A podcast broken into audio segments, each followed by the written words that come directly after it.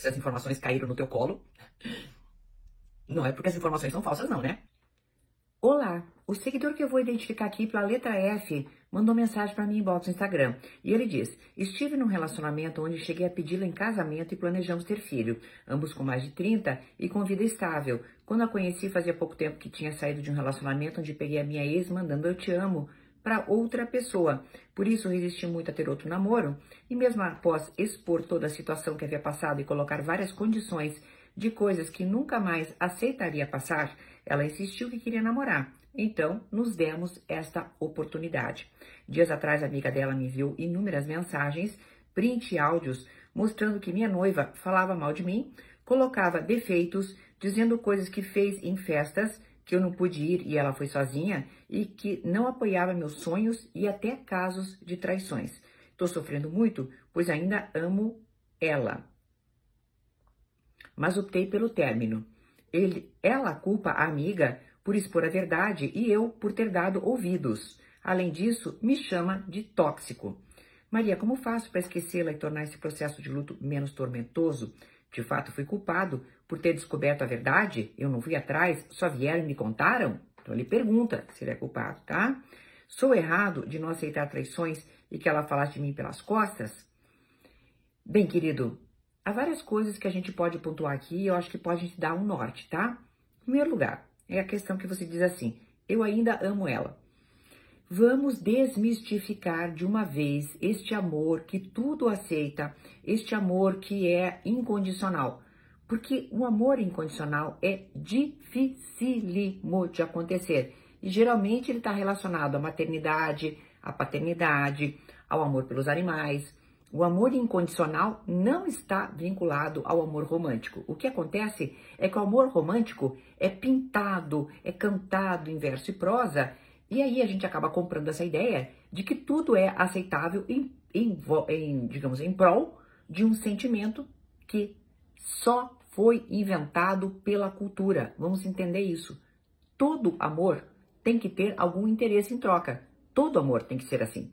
E veja, o interesse que você teria em troca seria, claro, além de uma boa companhia, uma pessoa fiel. No momento em que ela não é fiel, você está amando uma imagem que não é ela. Aí você pode até amar a uma coisa que não é ela. Mas amar a esta mulher, com certeza não, tá? Vamos a outra questão que eu acho que super importante. O gaslighting, e que eu falo muito do gaslighting, o gaslighting é uma manobra na qual é, você se cai nela, manobras de manipulação, você começa a duvidar até da própria capacidade de julgar. Veja bem, o gaslighting não precisa ser necessariamente praticado somente por uma pessoa contra nós. Isso é bem importante, tá?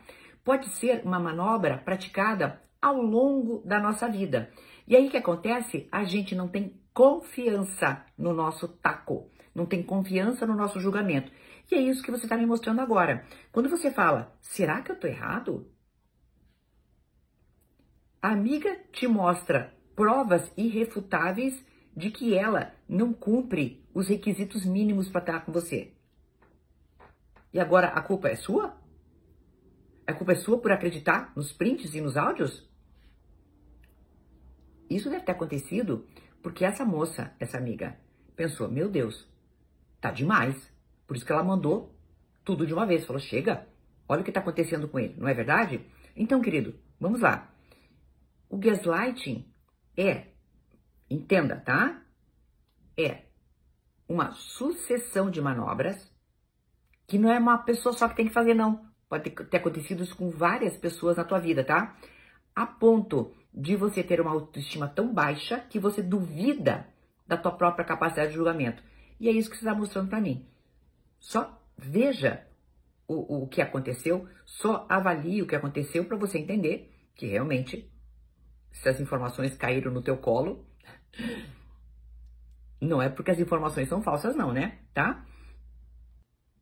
Você pergunta também: sou errado de não aceitar traições e que ela falasse de mim pelas costas? Não. Obviamente que não. Só quero que você analise uma coisa, tá? Pelo teu histórico, então você foi traído pela namorada anterior e agora traído por essa. Pelo teu histórico, a tua tendência vai ser generalizar, vai ser dizer, ai, mulheres não são confiáveis. Não caia nessa também, tá?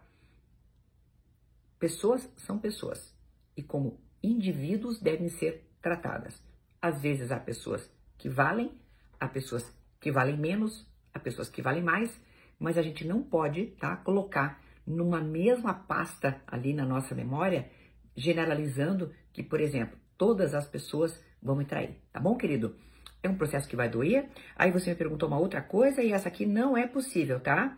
Você perguntou para mim, cadê, cadê, cadê? Como faço para esquecê-la e tornar esse processo de luto menos tormentoso? O tempo. Ponto. O processo de luto é necessário, o processo de luto é tormentoso e esquecê-la impossível.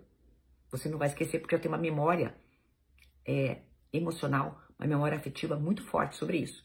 O que vai acontecer é que aos poucos isso vai passando em termos de sofrimento e vai para uma caixinha que é a caixinha da indiferença. Mas esquecimento, não, tá bom? Até uma próxima!